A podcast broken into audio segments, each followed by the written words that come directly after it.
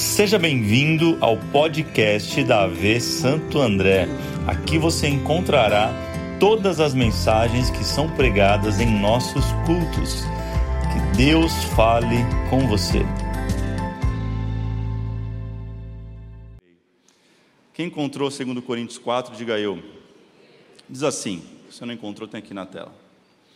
Por isso não desanimamos. Embora exteriormente estejamos a desgastar-nos, interiormente estamos sendo renovados dia após dia, pois os nossos sofrimentos leves e momentâneos estão produzindo para nós uma glória eterna que pesa mais do que todos eles. Assim, fixamos os olhos não naquilo que se vê, mas do que não se vê, porque o que se vê é transitório, mas o que não se vê é. Pois o que se vê é transitório, mas o que não se vê é. Vamos orar, Jesus. Obrigado por mais esse encontro de fé e esperança. Estamos aqui para ter um encontro com o Senhor e com a tua palavra. Nós cremos que é impossível alguém ter um encontro com a tua palavra e sair da mesma maneira. Nós cremos, sairemos diferentes, diferentes melhores nessa noite, por termos um encontro verdadeiro com o Senhor com a tua palavra e com o teu Espírito Santo. Fica à vontade, Espírito Santo, como eu sei que o Senhor já está neste lugar e continua agindo, falando, trabalhando em cada coração nesta noite. Carrega a tua palavra, que ela volte cumprindo o seu propósito. Essa é a nossa oração, em nome de Jesus. Amém e amém. Diga para alguém o tema dessa mensagem. Fala assim, ó, a culpa é das estrelas. É isso mesmo. Chegamos ao final de mais uma série de mensagens, mais um mês está, está terminando. A gente não pode falar de fé, desse, desse, desse tema incrível, pela fé, sem falar desse personagem, Abraão, o pai da fé.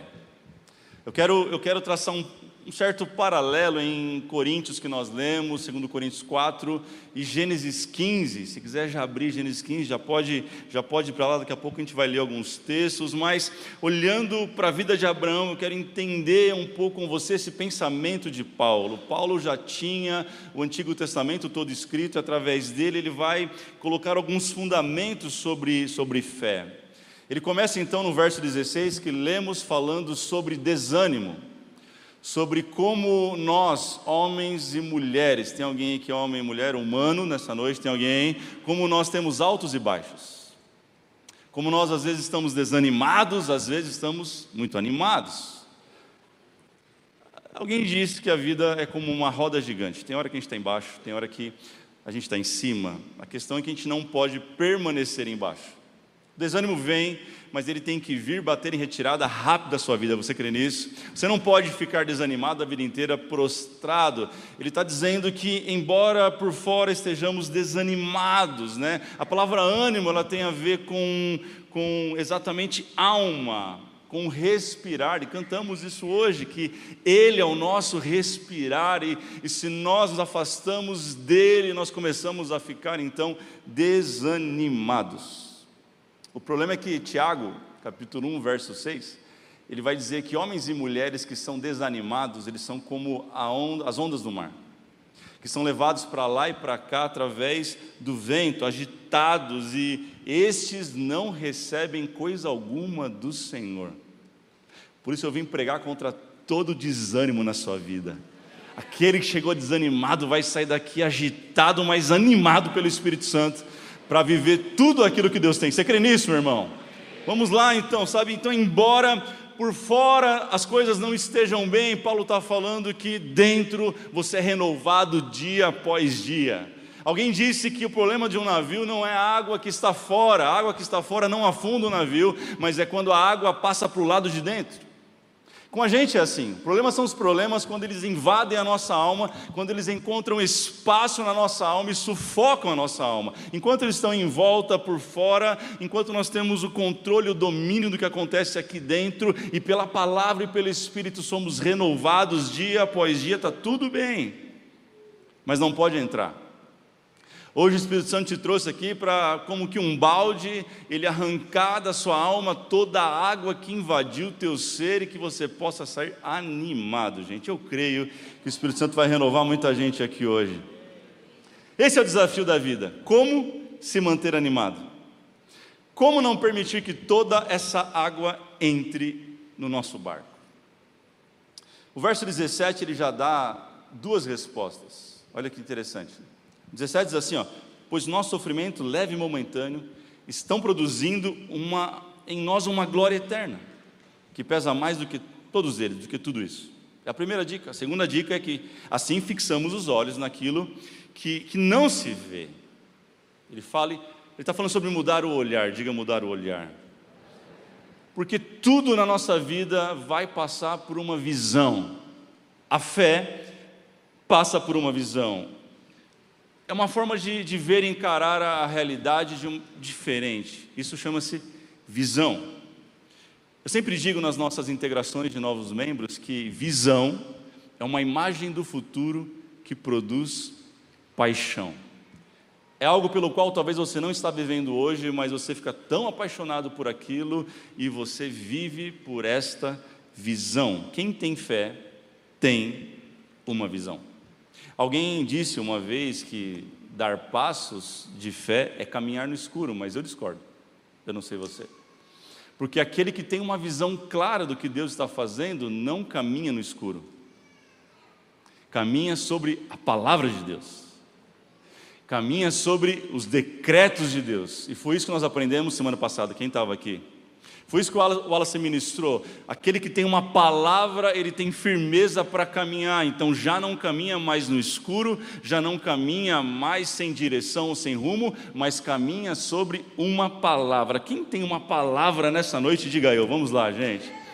Vamos para o texto, Gênesis 15, 5. Ou melhor, de 1 a 6. Olha o que vai dizer.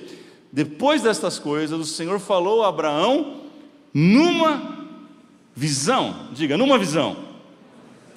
Não tenha medo, Abraão, ainda Abraão. Eu sou o seu escudo, grande será a sua recompensa. Mas Abraão perguntou ao soberano Senhor: é, Que me dará se continuo sem filhos? E o herdeiro que possuo é, é, é o servo Eliezer de, de Damasceno. E acrescentou: Tu não me deste filho algum. Um filho, um servo da, da minha casa será o meu herdeiro. Então o Senhor deu-lhe a seguinte resposta: Isso aqui é para mim e para você nessa noite. Seu herdeiro não será esse, um filho gerado por você mesmo será o seu herdeiro. Deixa eu abrir um parênteses. Deus está gerando algo no teu coração, algo que por você mesmo será gerado, conquistado, feito. A tua promessa já está dentro de você, só falta ela sair para o lado de fora agora. Quem está entendendo isso? É o que Deus está falando. E olha o que ele faz, verso 5: levando para fora da tenda, disse-lhe: Olhe para o céu, conte as estrelas, se é que pode contá-las. E prosseguiu: Assim será a tua descendência. Abrão creu no Senhor e isso lhe foi creditado como justiça. É aleluia porque a gente já tem o verso 6. Mas no meio da história, Abraão está dizendo assim: ó, como que eu vou ser pai de multidões? Como que eu vou fazer tudo isso, Deus, se eu não tenho nenhum filho? Ele está respondendo para Deus o que eu e você respondemos para Deus quando Deus chama a gente para fazer alguma coisa. A gente diz: como assim? Não tenho dinheiro? Como assim? Não tenho mais saúde? Como assim? Não tenho mais idade? Deixa eu te lembrar: Abraão aqui está com 75 anos, está novinho. 75 anos. A gente responde a mesma coisa para Deus, porque toda vez que Deus ele faz uma promessa, o homem insiste em apresentar uma impossibilidade, a dificuldade. Mas Deus insiste, fala: Não, não, não, Abraão, você não está entendendo, eu vou fazer isso. Olha para as estrelas, ele dá um sinal, ele, ele abre, ele descortina algo na mente de Abraão, que ele crê, e aquilo é acreditado para ele como justiça. Abraão ele está no meio de uma crise, gente, assim como muitos de nós às vezes atravessamos, porque no capítulo 12 Deus tinha feito outras promessas. Falou: Abraão, é o seguinte: se você quer viver o que eu tenho para você, sai da tua terra, sai da terra da tua parentela, vai para uma terra que eu te mostrarei. Você será o, o pai dessa, dessa galera toda, e em ti serão benditas todas as famílias dessa terra. Olha que lindo isso, gente. Só que ele tinha 75 anos. O tempo passa, ele já está com 100 anos. Agora já estamos no capítulo 21 de Gênesis, e é ali que Isaac, o filho da promessa, de fato nasce. Abraão está com 100 anos. Eu te pergunto, será difícil com 75? Se é que você me entende. Ressuscita. Imagina com 100. Deus é brincalhão, gente. Ele tem um senso de humor incrível. Quando parece que não vai acontecer nada, ele faz parecer que não vai acontecer menos ainda, para poder fazer o milagre. Para que toda a glória jamais seja minha, sua, mas para que toda a glória seja somente dele. Deus faz coisas incríveis, inimagináveis, não é para mostrar somente o seu poder, não, é porque não podemos dar glória para nós, para homens. Deus não divide a sua glória com ninguém que Ele vai fazer na tua vida é tão grande, mas é tão grande, mas é tão grande que não vai ter como você falar, fui eu que fiz. Alguém entendeu, alguém não entendeu, mas tudo bem. Sabe, eu e você temos que caminhar nos passos de Abraão. Romanos 4,12 diz: Mas também andam nos passos da fé que teve nosso pai Abraão. A pergunta é: o que fez Abraão continuar crendo durante esse tempo? 25 anos. Número 1, um, ter uma visão ampla. Fala para alguém, aumente sua visão. Não, fala mais forte, fala para o outro lado assim, aumente sua visão. Norman Vincent, ele disse, mire, mire na lua, mesmo que você erre, você vai cair no meio das estrelas. Ele está falando sobre uma, uma visão grande, pensar grande. Pense grande por quê? Você tem um Deus grande. Qual o tamanho do seu Deus? É isso que Paulo está falando no verso 17. Preste atenção, porque o nosso leve e momentâneo sofrimento, ele produzirá um peso de glória muito maior. Pense grande.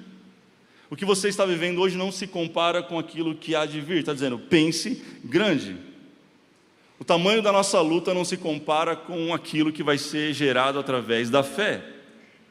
O problema que você vive hoje não tem nada a ver com o tamanho da promessa que Deus tem para você.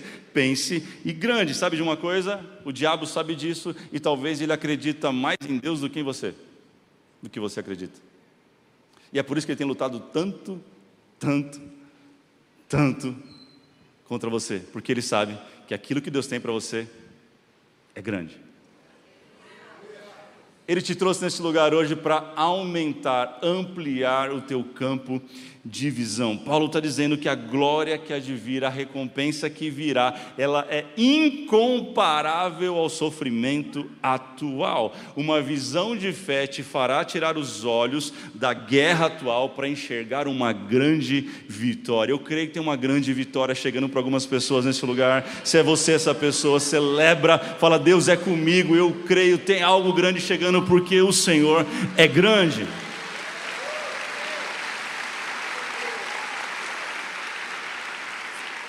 À noite dizer uma coisa, enquanto alguém está olhando dizendo assim, esse casamento já acabou, Deus está dizendo, não, nem começou. Enquanto essa, alguém está dizendo, essa empresa já faliu, não vai acontecer nada, Deus está dizendo assim, você não viu nada, vai se tornar uma multinacional e vai abençoar centenas de milhares de famílias e de pessoas. Então preste atenção, tenha uma grande visão, porque o nosso Deus é grande.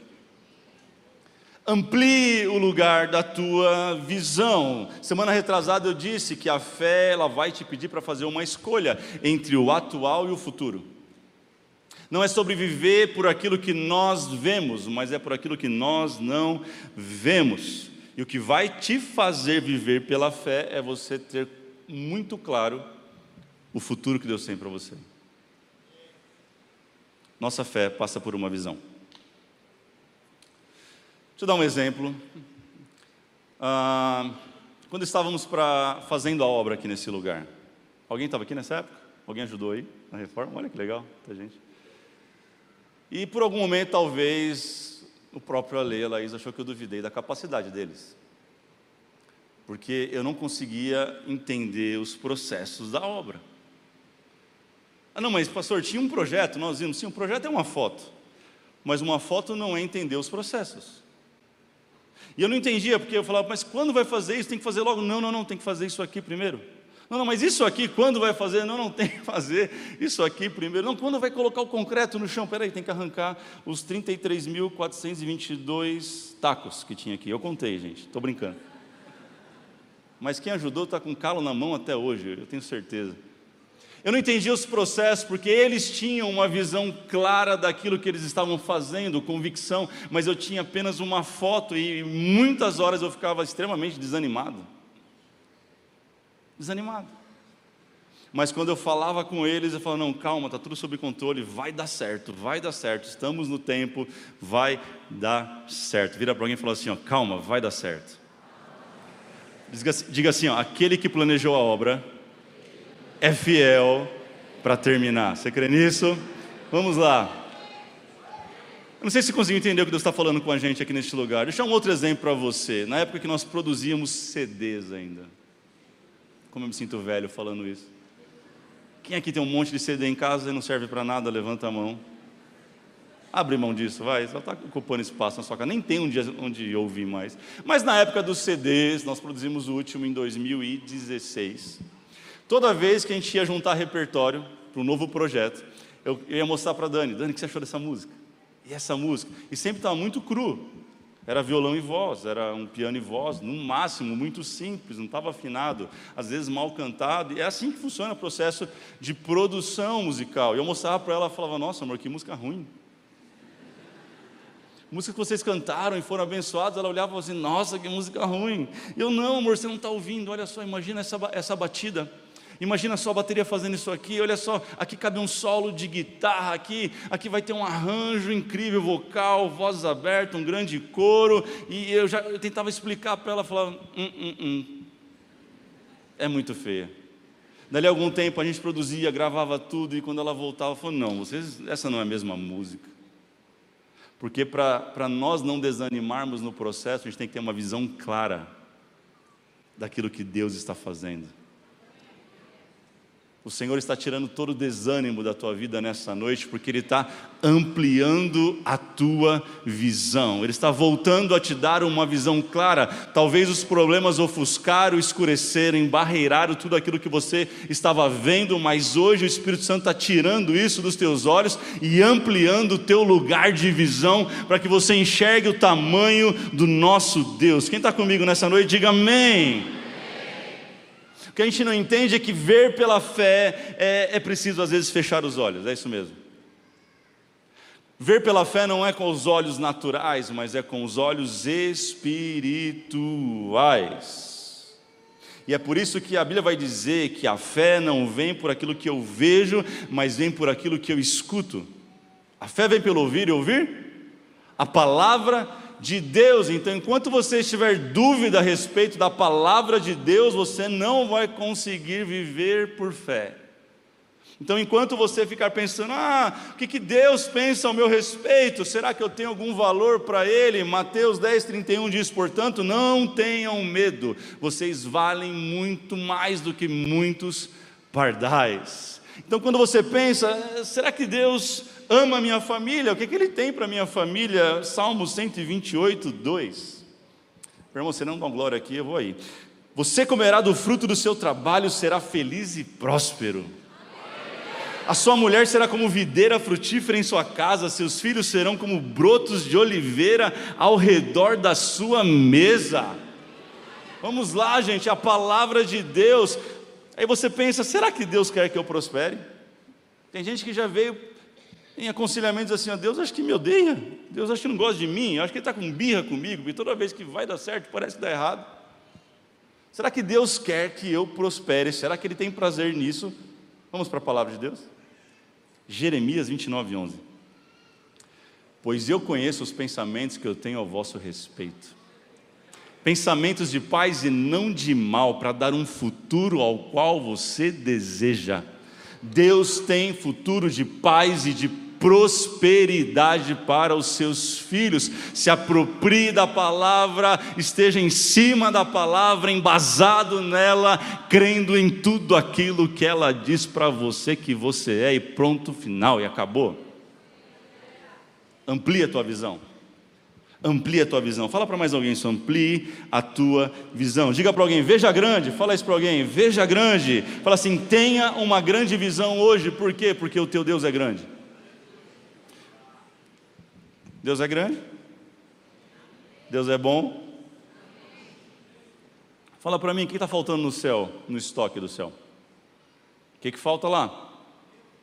Hã? Eu não ouvi. Eu não sei você, mas eu creio que todas as coisas estão em Deus. Tudo que eu preciso está em Deus. E talvez você não creia nisso, mas eu creio, e é o que a palavra diz: no céu não tem falta de nada. Nada que te falta, falta no céu. No céu não tem crise. O estoque no céu, se você bater hoje lá no almoxarifado do céu e falar assim, peraí, está faltando o que aqui? Não, tem tudo, tem tudo. Tem tudo de todas as cores, todos os tamanhos. Lá não falta nada, falta? Então por que, que você acha que esse Deus vai deixar você desamparado? Por que, que você acha que esse Deus enorme não é capaz de cumprir a promessa que ele te fez? Ah, você não entendeu. Então assim, não basta, não basta ver o que Deus tem, o tamanho, eu preciso ver como Deus vê. É por isso que Paulo vai dizer, verso 18: Assim fixamos os olhos, não naquilo que se vê, mas no que não se vê, pois o que se vê é transitório e aquilo que não se vê é eterno. Essa palavra no, no original, no grego, é escopeu. Diga, escopeu. Você sabe uma palavra em grego já. Essa palavra fixar é escopeu, ela tem a ver com atentar, olhar para, dirigir atenção para alguém, e a NVI traduziu muito bem como fixamos os olhos, tem a ver com aonde está o foco do teu olhar. A, a vitória que você vai viver nessa semana depende de aonde estão os teus olhos.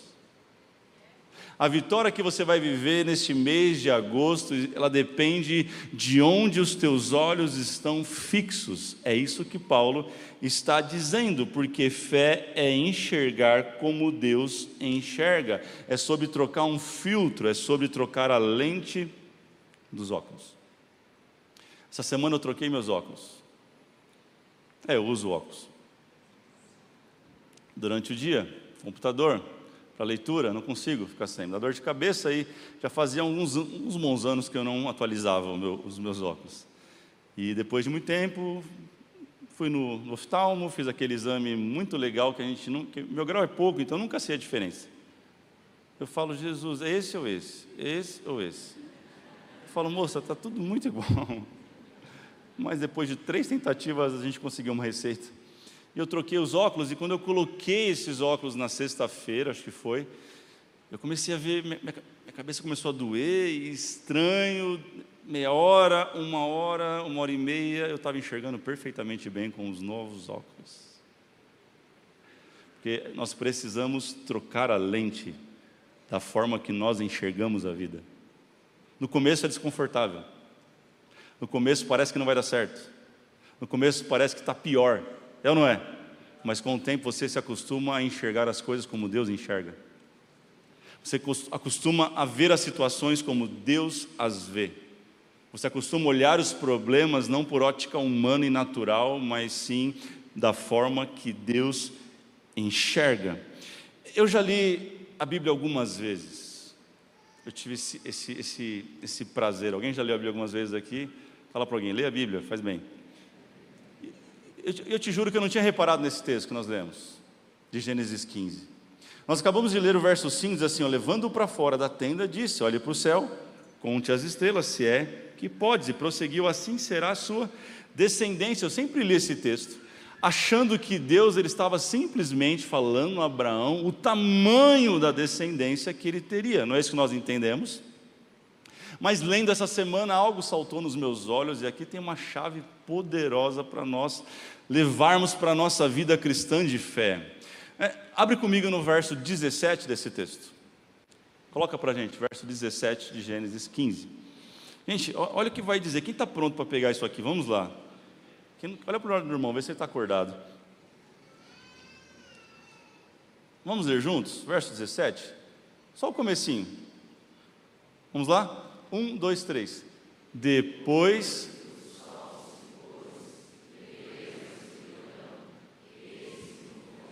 Tá bom, tá bom. Até a vírgula. Mais uma vez. Um, dois, três.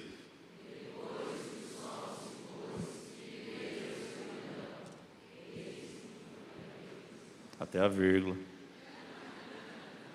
Depois que o sol se pôs, veio a escuridão.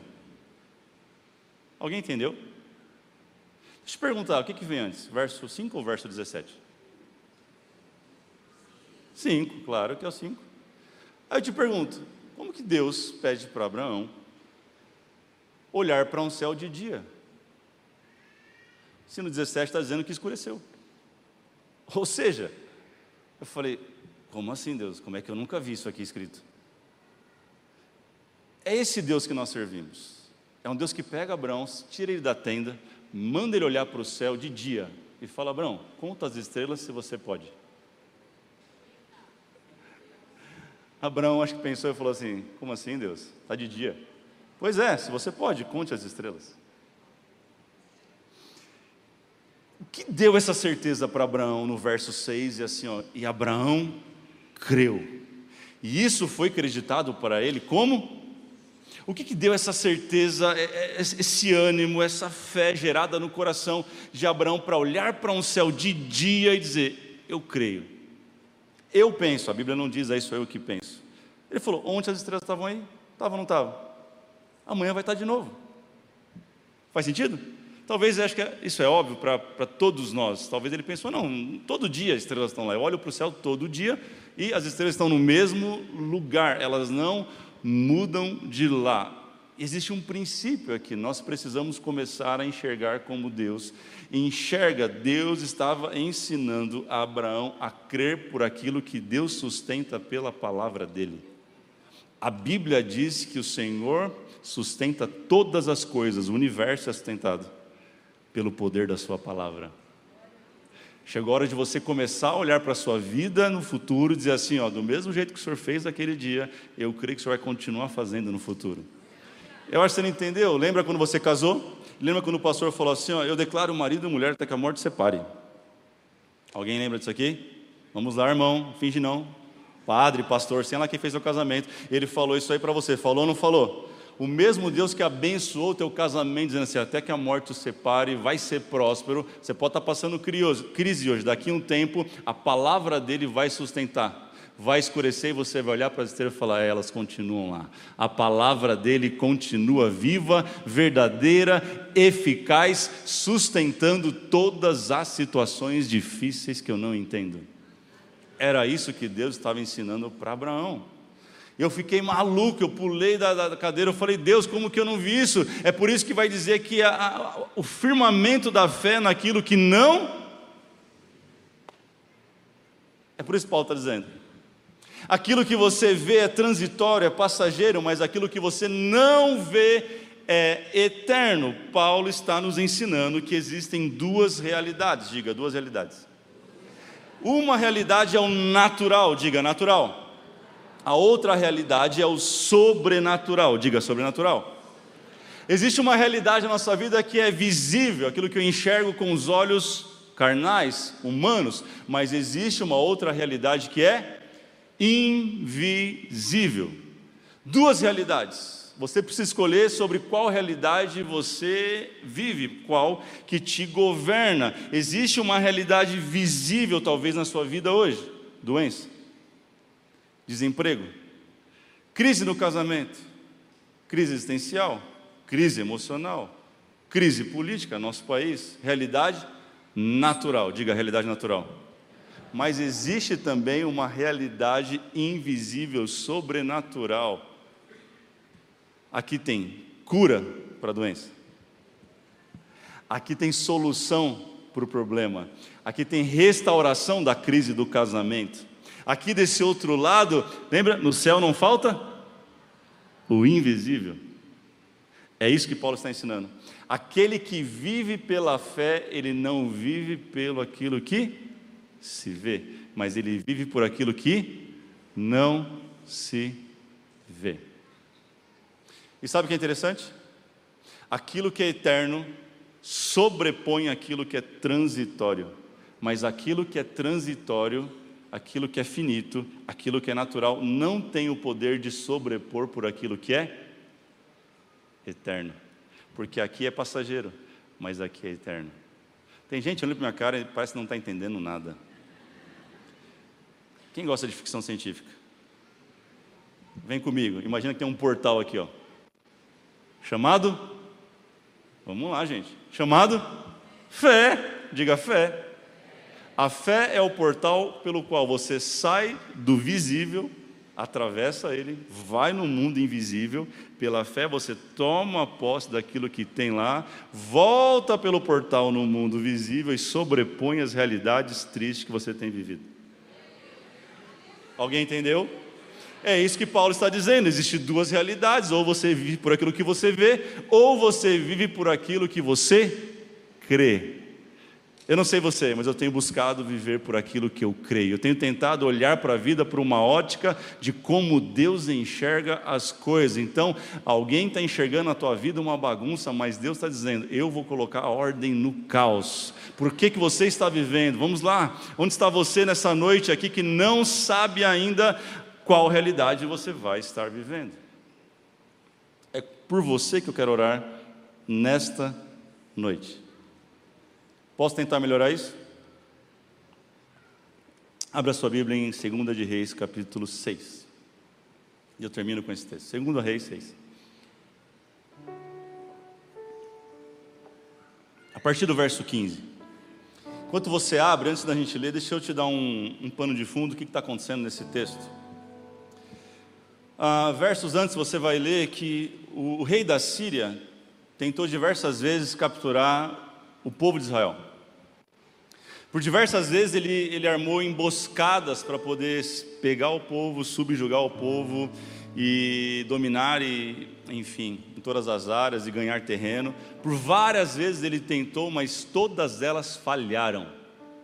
Ele, ele reúne então a cúpula dele, o rei da Síria, e fala assim: tem alguém que é dedo duro aqui no meu reino, porque toda vez que eu tento pegar Israel, eles já estão sabendo o que está acontecendo. Não, não, é possível isso. Alguém aqui está. É X9. E aí alguém levanta a voz, diz a Bíblia, não sou não, X9 não está na Bíblia, mas tem alguém que fala assim: ó, não tem ninguém dedo duro aqui não. É que tem um tal de Eliseu, é um tal de profeta que ele ora, Deus mostra para ele tudo que está acontecendo. Então, antes da gente atacar, ele vai lá e conta para o rei de Israel, e, e, eles se armam, e a gente não consegue pegar de jeito nenhum. E aí o rei da Síria fala: ah, já sei o que eu vou fazer, vamos acabar, vamos prender esse, esse Eliseu, vamos acabar com ele. E a gente chega no, no texto que a gente vai ler. Está ele na casa, no lugar, e o servo dele. Olha o verso, o verso 15. O servo do homem de Deus levantou-se bem cedo pela manhã e quando saía, viu que a tropa com cavalos e carros de guerra haviam cercado a cidade. Então ele exclamou: Ah, meu senhor, o que, que nós faremos? Falando para Eliseu. E, e o profeta respondeu: Não tenha medo. Porque aqueles que estão conosco são mais numerosos do que aqueles que estão com eles. Deixa deixa eu contextualizar para você. O servo acordou cedo, foi lá na GG pegar pão quentinho para o profeta.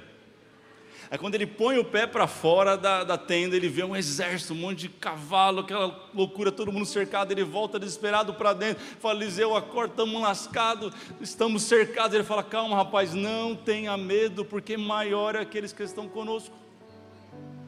Aleluia, porque não era você, irmã. Eu imagino aquele homem em crise, ele vai para fora da tenda, olha um monte de carro, um monte de um exército, ele volta para dentro, Eliseu e eu, eu, Eliseu. Ele volta para fora, ele vê um monte de Está entendendo o que está acontecendo? É exatamente isso que está acontecendo nesse texto. Duas realidades. Uma realidade que o servo de Eliseu enxerga: estamos cercados, vamos morrer, não tem saída, não tem solução. Mas agora Eliseu vai mostrar uma segunda realidade para ele no verso 17. Eliseu orou, olha a oração que ele fez: Senhor, abre os olhos dele para que ele veja. Então o Senhor abriu os olhos do rapaz, que olhou e viu as colinas cheias de cavalos e carros de fogo ao redor de Eliseu. Ah, meu irmão, minha oração nessa noite é muito simples para você, para que o Senhor abra os seus olhos para que Ele escancare a tua visão nessa noite, para que você comece a ver que é muito maior o exército que está com você do que aqueles que estão com os teus inimigos, que muito maior é a provisão do céu do que aquilo que falta na terra ou na tua vida, que muito maior o que Ele vai fazer ainda na sua vida do que os problemas que você tem enfrentado hoje. Será que tem alguém que pode crer comigo nessa realidade? Então se coloca de pé, meu irmão, glorificando, exaltando o nome de Jesus nessa noite. Se coloque de pé, mas como um exército de dizendo: Eu creio, eu creio, Senhor, abra os meus olhos para que eu possa ver. Eu quero orar por você que tem vivido dias de escuro, escuridão, de barreiras. Você que já não consegue enxergar nitidamente aquilo que Deus sonhou para a tua vida, para a tua casa. Eu quero convidar você a sair do teu lugar, vir diante deste altar e a minha oração vai ser somente essa: os voluntários vão impor as mãos sobre você e vão declarar: Senhor, abre os olhos dessa pessoa. Essa vai ser a nossa oração, para que você veja pela perspectiva de Deus, para que você comece a enxergar essa diversidade, essa luta, a partir da forma que Deus enxerga. Ei, presta atenção: a fé não nega a realidade. Lembra? Tem um portal, tem a realidade que você vive, mas tem uma realidade gloriosa, sobrenatural do outro lado. Então, ela não nega o que você está vivendo, o problema, mas sabe que existe um acesso, existe um lugar onde você pode pegar e se apropriar da palavra dele, do estoque dele, da graça dele e sobrepor a realidade que você vive hoje. Ah, querido, sai do teu lugar, vem diante deste altar. Aleluia. Que você olhe para a vida e enxergue novas realidades. Depois de tudo isso faz sentido você entender que tudo que Abraão viveu. Depois de ouvir tudo isso, talvez faça sentido você se lembrar do que Deus falou sobre Davi. Todo mundo via o estereótipo, todo mundo via um jovem franzino, rejeitado, por isso que Deus fala assim: Ei, Samuel, eu não vejo como o homem vê, eu vejo lá dentro. Eu não vejo só lá dentro, mas eu vejo muito mais longe. Então, enquanto todo mundo olhava para Davi e via um menino sem perspectiva, sem força, sem talento, Deus olhava e falava: Aí tem um rei. Esse menino é um grande, é um grande guerreiro. Ele vai, ele vai ser muito bom na espada, mas ele também vai ser muito bom na harpa.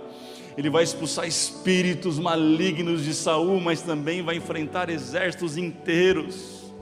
Enquanto todo mundo via um velho de 75, 100 anos dizendo: "Ei, eu vou ser pai de multidões".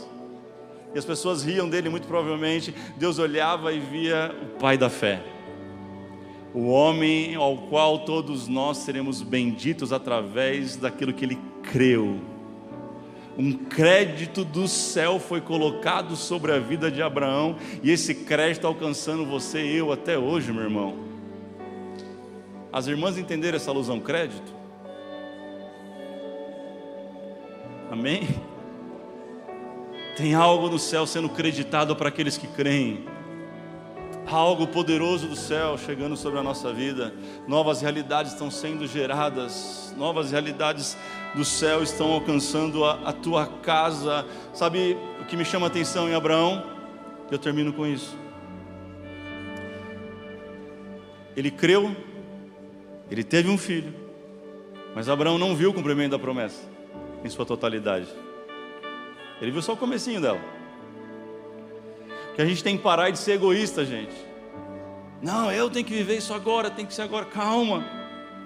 Quem disse que Deus está fazendo na tua vida acaba em você? Sabe o prazer de um pai qualquer? É ver Deus continuar no filho aquilo que ele começou nele. Esse é um prazer de um pai. Esse tem que ser o nosso coração. Deus, talvez demore algum tempo para você começar a fazer as coisas mas meus filhos vão viver coisas inimagináveis. A minha posteridade vai ser grande nessa terra. Sabe, os meus filhos vão chegar onde eu não cheguei. Os meus filhos vão pisar aonde eu não pisei. Os meus filhos vão conquistar aquilo que eu não conquistei. É o que Paulo está falando. Tire os olhos naquilo que é visível, porque essa leve momentânea tribulação está produzindo um peso de glória muito maior. Sabe de uma coisa? Eu não aceito que o Lucas e a Lara vivam o que eu estou vivendo somente. Eu creio que Deus tem muito mais para eles.